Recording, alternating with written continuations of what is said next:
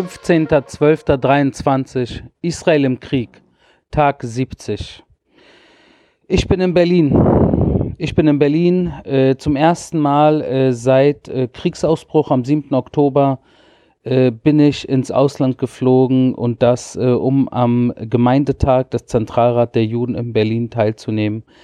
Und da bin ich heute, äh, war den ganzen Tag hier und äh, das war eine sehr, sehr interessante Erfahrung, worauf ich jetzt gleich eingehen möchte in der heutigen Folge. Davor möchte ich aber ein paar schlechte Nachrichten bekannt geben. Ich nehme an, die meisten von euch haben mitbekommen, äh, dass insbesondere in Sejair natürlich eine der Hochburgen der Hamas, das gegenüber vom israelischen Kibbutz Kfar Asa liegt, wo schon seit äh, geraumer Zeit natürlich mehrere Eliteeinheiten der israelischen Armee im Nahkampf äh, gegen die Hamas im Einsatz sind und dort in den letzten Tagen auch sehr viele Soldaten leider ihr Leben verloren haben.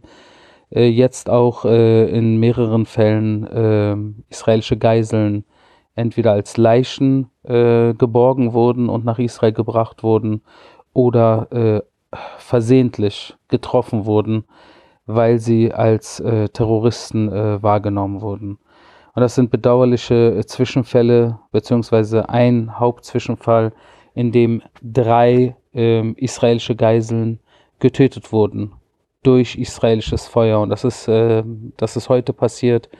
Und zwar bei Yotam Chaim aus ehemalig aus Kfar Asa, Samer Talalka, der aus Niraam entführt wurde, ursprünglich aus Chura kommt, und Alon Shamritz, der auch aus Kfar Asa stammt.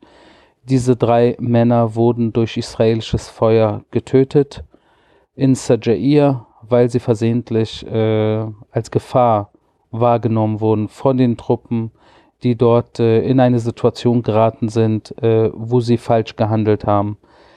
Beziehungsweise, was heißt schon falsch? Es ist äh, im Krieg, ist mir natürlich hier als Sprecher der Armee, der gemütlich hinterm Tresen sitzt und jetzt äh, falsch oder nicht falsch sagt, aber diese Kampfsoldaten, die, die in Situationen reingeraten, von denen wir hier natürlich, äh, wo wir natürlich nicht involviert sind, äh, es ist sehr einfach aus der Ferne zu urteilen oder nicht zu urteilen. Ich will nicht urteilen, äh, es ist ein bedauerlicher Zwischenfall, äh, leider drei Geiseln, die durch israelisches Feuer in dieser Situation getötet wurden. Aber auch für diesen Fall äh, ist die Schuld natürlich komplett bei der Hamas zu suchen, weil sie es waren, die sie am 7. Oktober überhaupt in den Gazastreifen verschleppt haben und dort 70 Tage lang äh, gefangen gehalten haben.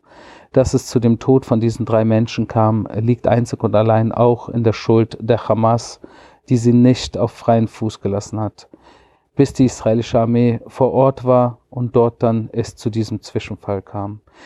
Auch die Leichen von Nick Beitzer aus Beersheba ehemalig und Ron Sherman, ursprünglich aus Lehavim bei Beersheba, wurden geborgen und auch nach Israel gebracht. Das sind in den letzten 24 Stunden äh, mehrere Leichen, kann man sagen, von israelischen Geiseln. Das ist die Situation. Das ist die Situation und diese Geiselsituation ist eine äußerst schwierige Situation in der sich Israel befindet. Und äh, es ist bedauerlich. Bedauerlich, es tut weh, es tut mir persönlich wirklich weh und ich bin mir sicher, dass viele, die mir hier zuhören, diesen Schmerz äh, bei mir nachvollziehen können und natürlich auch ihr, viele von euch mitleiden, dass diese armen Menschen, deren Leben am 7. Oktober kaputt gemacht wurde, die jetzt nicht zurück zu ihren Liebsten gekommen sind. Nicht nur, dass sie von uns gegangen sind, sondern diese Tragödie betrifft natürlich äh, Dutzende, wenn nicht Hunderte Menschen, die mit ihnen ver verbunden, familiär oder befreundet waren, die jetzt natürlich auch diese Nachricht äh, in den letzten äh, Stunden erhalten haben. Und das natürlich, äh, ja, in den letzten 70 Tagen war große Hoffnung, dass sie rauskommen werden und jetzt sind diese Menschen nicht mehr unter uns. Es bleiben aber noch ungefähr um die knapp 130, äh, die sich nach wie vor in Geiselhaft befinden. Äh, und jeder Tag, äh, ihr merkt es jetzt in den letzten Tagen insbesondere, bewegt sich die Zahl, weil dieser Nahkampf gerade in diesen Hamas-Hochbogen stattfindet, wo natürlich auch ein Großteil der Geiseln, so wie es ausschaut, gefangen gehalten werden äh, Khan Yunis, äh, Sajaiya natürlich. Das sind so die Orte, äh, von denen wir wissen, dass die Hamas-Bataillone, die dort äh, am 7. Oktober nach Israel eingeströmt sind, gerade in diesen Orten sehr, sehr stark äh, positioniert sind und natürlich deshalb auch ein Großteil der, der Geiseln höchstwahrscheinlich äh, sich in, an diesen Orten befindet und äh, hier wieder in diesem Fall, was ich jetzt gerade besprochen habe, all diese Leichen äh, in erster Linie aus der Gegend von Sajair stammen, aus diesem arabischen äh, Vorort kann man sagen, von Gaza City, äh, beziehungsweise im Ostteil von Gaza City oder erweiterten Raum äh, von Gaza City, äh, wo diese äh, Israelis gehalten wurden. Die Geiselsituation äh, beschäftigt äh, mich persönlich sehr. Ich bin immer im Gedanken bei diesen Geiseln, weil ich mir natürlich jeden Tag vor Augen halte, dass es hätten meine Liebsten sein können. Meine allerliebsten sein können. Es hätten eure allerliebsten sein können. Und wie würdet ihr handeln? Wie würdet ihr fühlen? Was würdet ihr erwarten von Staat und von Militär? Was würdet ihr von der Weltgemeinschaft erwarten? wenn es eure Liebsten wären, die sich in den Händen von Terroristen irgendwo 50 Meter in der Tiefe in irgendeinem Terrortunnel wo sie keine Dusche haben, wo sie keine Medizin haben, wo sie eventuell äh, kaum Essen und Trinken bekommen, wo sie vielleicht nicht viel Licht haben. Was würdet ihr erwarten? Wie würdet ihr euch fühlen? Ja, und deshalb äh, ist eine schwierige Situation. Ich bin nach Berlin gekommen, weil der Gemeindetag äh, des Zentralrat der Juden, der alle paar Jahre mal stattfindet in Berlin, äh, mich eingeladen hat, äh, hier äh, nicht nur an einer Paneldiskussion zum Thema Iran teilzunehmen, äh, wo ich heute früh äh, dran teilgenommen habe, sondern auch eine Keynote zu sprechen. Eine Keynote, das heißt eine Ansprache vor äh, allen Teilnehmern des Gemeindetages. Es sollten so um die 1300 Menschen gewesen sein, äh, darunter auch die Außenministerin Annalena Baerbock. Und das ist natürlich eine Situation, äh, die für mich äh, wirklich ähm, eine Sache war, die mich seit Tagen eigentlich irgendwo auch ein bisschen unter Druck gesetzt hat, weil natürlich so eine Ansprache, wo man einerseits sehr viele äh, jüdische Mitbürger Deutschlands äh, vor Augen hat, äh, zu denen man spricht. Und zum anderen natürlich sehr viele Medienvertreter, die einen filmen und zugucken. Darüber hinaus natürlich die Außenministerin selbst, die sitzt und einen anschaut und zuhört. Das ist eine Situation, äh, wo ich natürlich äh, seit Tagen überlegt habe, was, was will ich sagen? Was will ich sagen und wie will ich es sagen? Und wie viel will ich sagen? Was will ich sagen? Was will ich nicht sagen? Wo liegt die Betonung? Wo fange ich an und wo höre ich auf? Und ich habe mich entschlossen, dass ich mehr oder weniger das erzähle, was ich seit zweieinhalb Monaten immer wieder erzähle. Wie es angefangen hat, wie es zu Ende gehen kann und was sich persönlich auch beziehungsweise Israel von Deutschland erwartet. Und in Anwesenheit der Außenministerin Baerbock bin ich darauf eingegangen, dass am 7. Oktober dieser Krieg ausgebrochen ist durch diesen Überfall der Hamas, durch das Massaker der Hamas. Die Bilder dieses Massakers erinnern in vielen dieser Kibbuzim, erinnern sehr viel an sehr viele Menschen in Israel, oder diejenigen, die es auch besuchen kamen, diese Orte, wo man die Trümmer, Schutt und Asche und schwarz-weiß abgekohlte Häuser wahrnimmt, das erinnert sehr stark an den Holocaust. Und ich habe erzählt, wie ich am 6. Oktober noch bei meinen Eltern war, die nicht weit weg von der Gaza-Grenze wohnen. Und es war jüdischer Feiertag, es war ein Freitagabend, es war eine Freitagnacht. Und wie wir dann abends, spätabends mit meiner kleinen Familie, Frau und Kindern aus diesem Bereich des Gazastreifens, also auf israelischer Seite nicht weit weg vom Gazastreifen, Richtung äh, Raum Tel Aviv gefahren sind, mitten in der Nacht, in der Nacht vom 6. auf den 7. Oktober. Und wie ich keine Ahnung hatte, absolut keine Ahnung, dass nur wenige Stunden später tausende Terroristen und palästinensischer Mob nach Israel eindringen werden. Nicht weit weg von diesem Ort, wo ich noch wenige Stunden vorher mit meiner eigenen Familie war.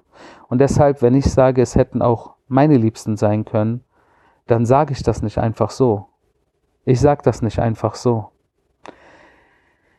Dann kam der 7. Oktober und er hat das gesamte Land auf den Kopf gestellt. Und auch genau das habe ich gesagt. Und die Frau Außenministerin hat aufmerksam zugehört. Und dann habe ich erzählt, was das israelische Militär macht natürlich, um einerseits auf der einen Spur sicherzustellen, dass man alles tut, um Zivilisten außen vor zu lassen, um Zivilisten zu schonen, um Safe-Zonen ein, Zonen einzubauen, um äh, humanitäre Korridor, Korridore sicherzustellen, um Lastwagen mit Hilfsgütern äh, durchzulassen und so weiter und so fort. Das ist nicht perfekt. Aber das macht das israelische Militär. Das macht Israel. Israel äh, warnt Menschen mittlerweile nicht nur in einer ganzen Stadt sich wegzubewegen, sondern in Zonen in einer Stadt, wie in Khan Yunis, wo die Stadt in Wohnblöcke aufgeteilt wurde und wo man sagt, wenn man in Straße A angreift, dann warnt man nur die Menschen auf Straße A, bitte bewegt euch jetzt nach Straße B oder Straße C.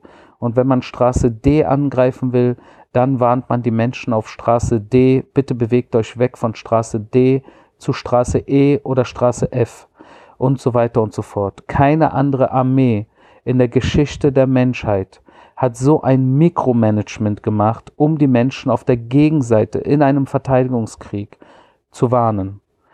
Und genau das habe ich heute erklärt. Ich habe es versucht zu erklären, ich habe es versucht zu veranschaulichen. Das ist die eine Spur. Auf der zweiten Spur natürlich die Terroristen, die wir natürlich ausschalten wollen und die natürlich feige sich hinter, hinter ihren eigenen Menschen äh, nicht nur verschanzen, sondern aus ihrer Deckung schießen, aus Krankenhäusern und Moscheen und Schulen und Kindergärten und Universitäten und natürlich nicht nur ober äh, der Erde, sondern auch unter der Erde, insbesondere gerne unter der Erde, wo sie sich natürlich aufhalten, während ihr Volk oben äh, nach Hilfe sucht. Und das ist eine traurige Realität, die ich versucht habe äh, zu erklären. Diese zwei Spuren, auf der einen die Zivilisten, auf der anderen die Terroristen, wo es nicht immer einfach ist, diese zwei Spuren voneinander zu trennen. Nicht, dass wir es nicht wollen, doch die Gegenseite will es nicht, dass wir Erfolg haben. Und das habe ich versucht zu erklären, während die Frau Außenminister aufmerksam zugehört hat. Und irgendwann dann bin ich dann auch zu diesem Punkt gekommen, den ich immer wieder und von mir aus bei jeder Gelegenheit wieder sagen werde. Hamas hat die Feuerpause am 7. Oktober gebrochen durch das Massaker. Hamas hat ein erneutes Mal die Feuerpause gebrochen am 1. Dezember, als sie nicht mehr bereit waren, weitere Geiseln freizulassen für Feuerpause und palästinensische Gefangenen oder Terroristen ein zweites Mal die Waffenpause gebrochen. Und ein drittes Mal ist die Hamas äh, schuld, dass sie nach wie vor äh, weder Geiseln freilässt, alle Geiseln freilässt oder zumindest weiterhin Teile und nach wie vor auf Israel schießt, jeden Tag mit Raketen. Und ich habe klar und eindeutig in diesem Podcast schon gesagt, und ich habe es heute auch wieder gesagt, äh, und die Frau, Auf, Frau Außenministerin hat zugehört, es gibt zwei Bedingungen, äh, die jetzt zählen, die die Hamas jetzt äh, umsetzen könnte, wenn sie wollen würde. Und diese gesamte Situation könnte einem Ende zusteuern. Die eine Sache ist, alle Geiseln auf freien Fuß setzen, sofort. Und die zweite Sache ist, sich ergeben. Das war's. Wenn Hamas das macht, könnte alles vorbei sein könnte alles vorbei sein und das Leid der Menschen, auch auf palästinensischer Seite insbesondere, könnte jetzt gestoppt werden. Solange die Hamas-Terrororganisation, die palästinensische Hamas-Terrororganisation das nicht macht, liegt die gesamte Verantwortung für jedes Leid auf beiden Seiten der Grenze ausschließlich in den Händen und in der Verantwortung der Hamas. Punkt. Da gibt es überhaupt nichts zu diskutieren. Sie haben es begonnen, Sie können es zu Ende bringen. Lasst die Geiseln frei, ergibt euch, wenn es euch um euer Volk gehen würde. Wenn es nicht um ihr eigenes Volk geht, wenn ihnen das Leid der eigenen Menschen egal ist, dann soll bitte die Weltgemeinschaft und auch Deutschland und auch die Frau Außenministerin Baerbock das ganz klar beim Namen nennen. Hamas ist schuld am Leid aller Menschen dort, sowohl Israelis auch als Palästinenser. Punkt. Jedes zivile Opfer auf beiden Seiten der Grenze geht auf die Rechnung der palästinensischen Terrororganisation Hamas. Punkt. Jede Geisel, die im Gazastreifen nach wie vor gehalten wird und nicht auf freiem Fuß gesetzt wird und dann, auf welchem Weg auch immer, ihr Leben verliert, auch wenn es durch israelisches Feuer ist, ist Daran ist auch die Hamas schuld, weil sie sie dort in Tunneln gefangen hält. Und das alles muss klar und deutlich beim Namen genannt werden. Und genau das habe ich heute von der Frau Außenministerin habe ich heute angesprochen, dass sie das einmal so hört vor versammelter Klasse. Und gegen Ende habe ich gesagt, was ich mir von Deutschland wünsche. Und das eine ist natürlich, dass ich mir wünsche, dass in den Vereinten Nationen Deutschland sich nicht enthält, sondern klar Flagge bekennt. Und zwar zu Israel. Wenn wir sagen, äh, dass äh, Israels Sicherheit deutsche Staatsräson ist, dann soll man nach dem 7. Oktober nicht nur Worte, sondern auch Taten zeigen. Und eine Tat in der internationalen, auf der internationalen Bühne, eine wirklich angemessene Tat wäre, sich in der UN für Israel stark zu machen, so wie es die Amerikaner machen. Wenn es die Amerikaner machen, dann sollten es die Deutschen zweimal so oft, dreimal so oft, vielleicht fünfmal so oft. Wenn es die Deutschen nicht machen, dann haben wir ein Problem. Und jetzt sind wir da vielleicht verschiedener Auffassungen, weil Frau Baerbock, die Außenministerin, sagt, sie wollen sich Kanäle offen halten und man will im Gespräch auch bleiben mit den Menschen und den Staaten, die nicht mit den Juden und Israel reden, sondern in der Regel über die Juden und über Israel. Das kann ich nachvollziehen, diese Denke. Ich kann diese Denke verstehen. Aber, und das ist ein großes Aber, nach dem 7. Oktober muss Deutschland auch mal Kante zeigen. Und Staaten und Völker und Länder und wer auch immer nicht bereit ist, mit Juden zu reden oder mit Israel zu reden, fuck off. Fuck off. Sollen nicht reden. Sollen nicht reden und Deutschland soll denen sagen, fuck off. Wenn ihr nicht mit den Juden und mit Israel reden wollt, dann redet auch nicht mit uns Deutschland wenn Israel deutsche Staatsräson ist, wenn Israels Sicherheit deutsche Staatsräson ist, dann sind wir Deutschen jetzt in dieser Situation zu 100 Prozent hinter Israel und das nicht nur mit Worten, auch mit Taten, auch in der UN. Das ist die eine Sache. Und die zweite Sache ist natürlich alles, was in den Raum der finanziellen Unterstützung der Palästinenser geht, wo ich natürlich mehrmals heute klar und deutlich gesagt habe, ich habe absolut kein Problem damit, dass Palästinenser und auch andere Völker auf der Welt, denen es schlechter geht, von mir aus so viel humanitäre Hilfe bekommen, wie man nur kann. Nur eine Sache ist mir wichtig, dass deutsches Steuergeld nicht unkontrolliert fließt.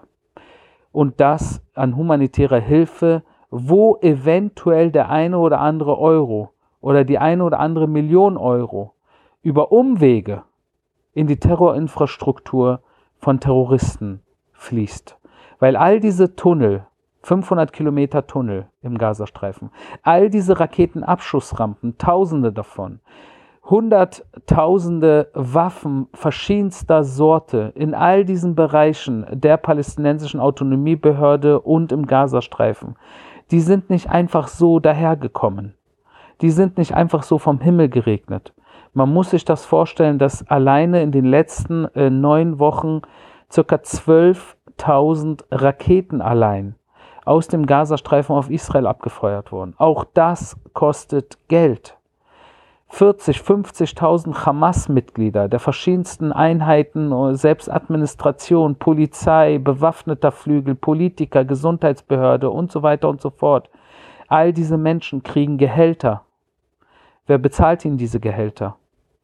Das muss man sich alles kurz vor Augen halten und muss sich auch überlegen, wenn man Gelder fließen lässt, an zum Beispiel UNRWA, ob all diese Gelder wirklich für gute Dinge gespendet werden oder ob da teilweise auch Antisemitismus äh, zum Beispiel äh, nach wie vor beigebracht wird, Judenmord beigebracht wird und eventuell Teil dieser Gelder auch in Schulen fließt und Krankenhäuser und Moscheen, wo man im Endeffekt unter diesen Institutionen Terrortunnel aufdeckt und Maschinengewehre in Zimmern unter der Moschee, neben der Moschee oder in einem der Zimmern der Moschee, des Krankenhauses oder der Schule.